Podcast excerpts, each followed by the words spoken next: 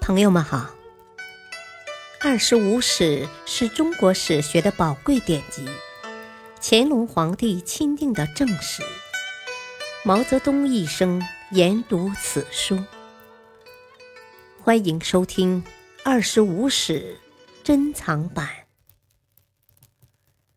第六部《东晋书》传记第九。孙恩、卢循。四。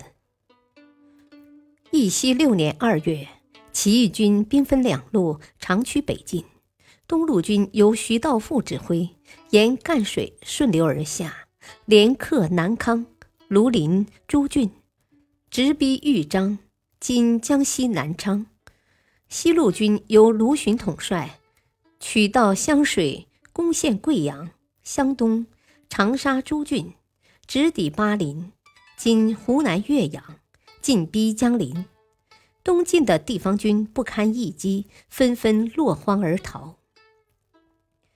三月，东路军在豫章遭到了江州刺史何无忌的截击，但义军势不可挡，何无忌兵败被杀。接着，义军又在桑洛州。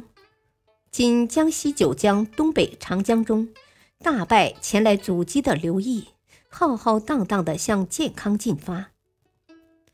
东晋朝廷急忙把刘裕从北方召回。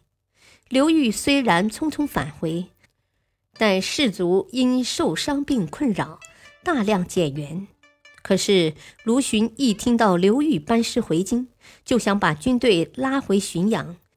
凭借江津二州占据半壁江山，与刘裕分庭抗礼。徐道富坚决反对卢循的退却主张，力主乘胜前进。争持多日，卢循只得同意东进。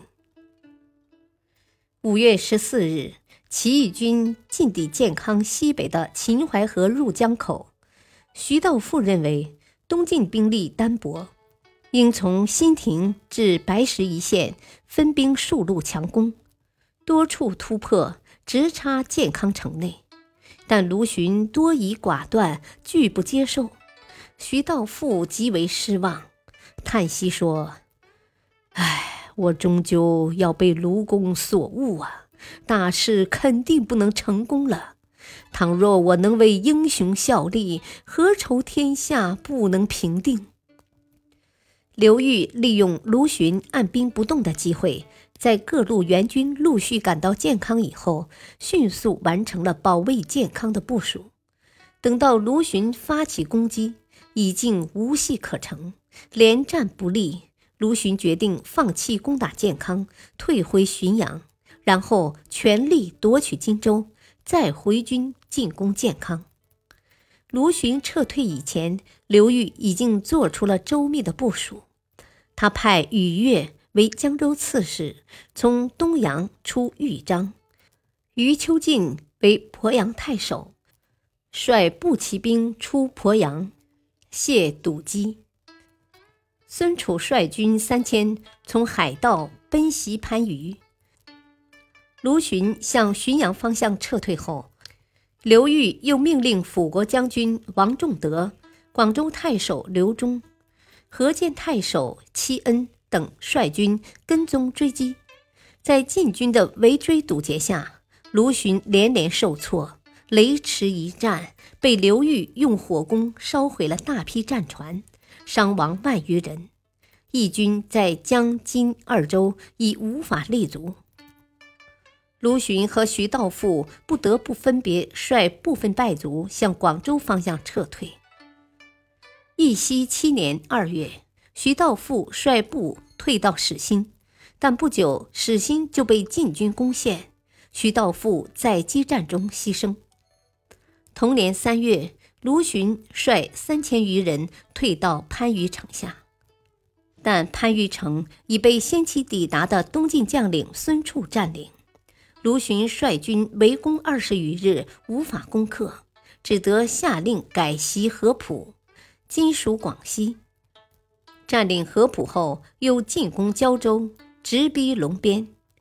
今越南北宁县游东，在龙边城下与晋军发生了激战，卢循再次惨败于晋军的火攻，战船全部起火燃烧，士卒纷纷逃散。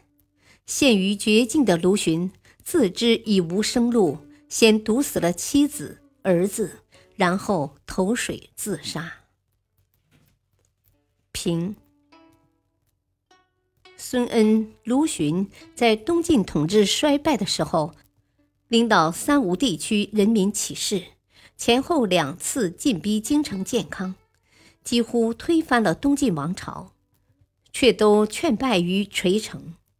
孙恩以海岛为基地，充分发挥了善于水战的长处，但无战略目标，逐渐消耗了自己的力量，陷于失败。而卢循则妥协动摇，指挥失误，刚愎巨舰，终于全军覆没。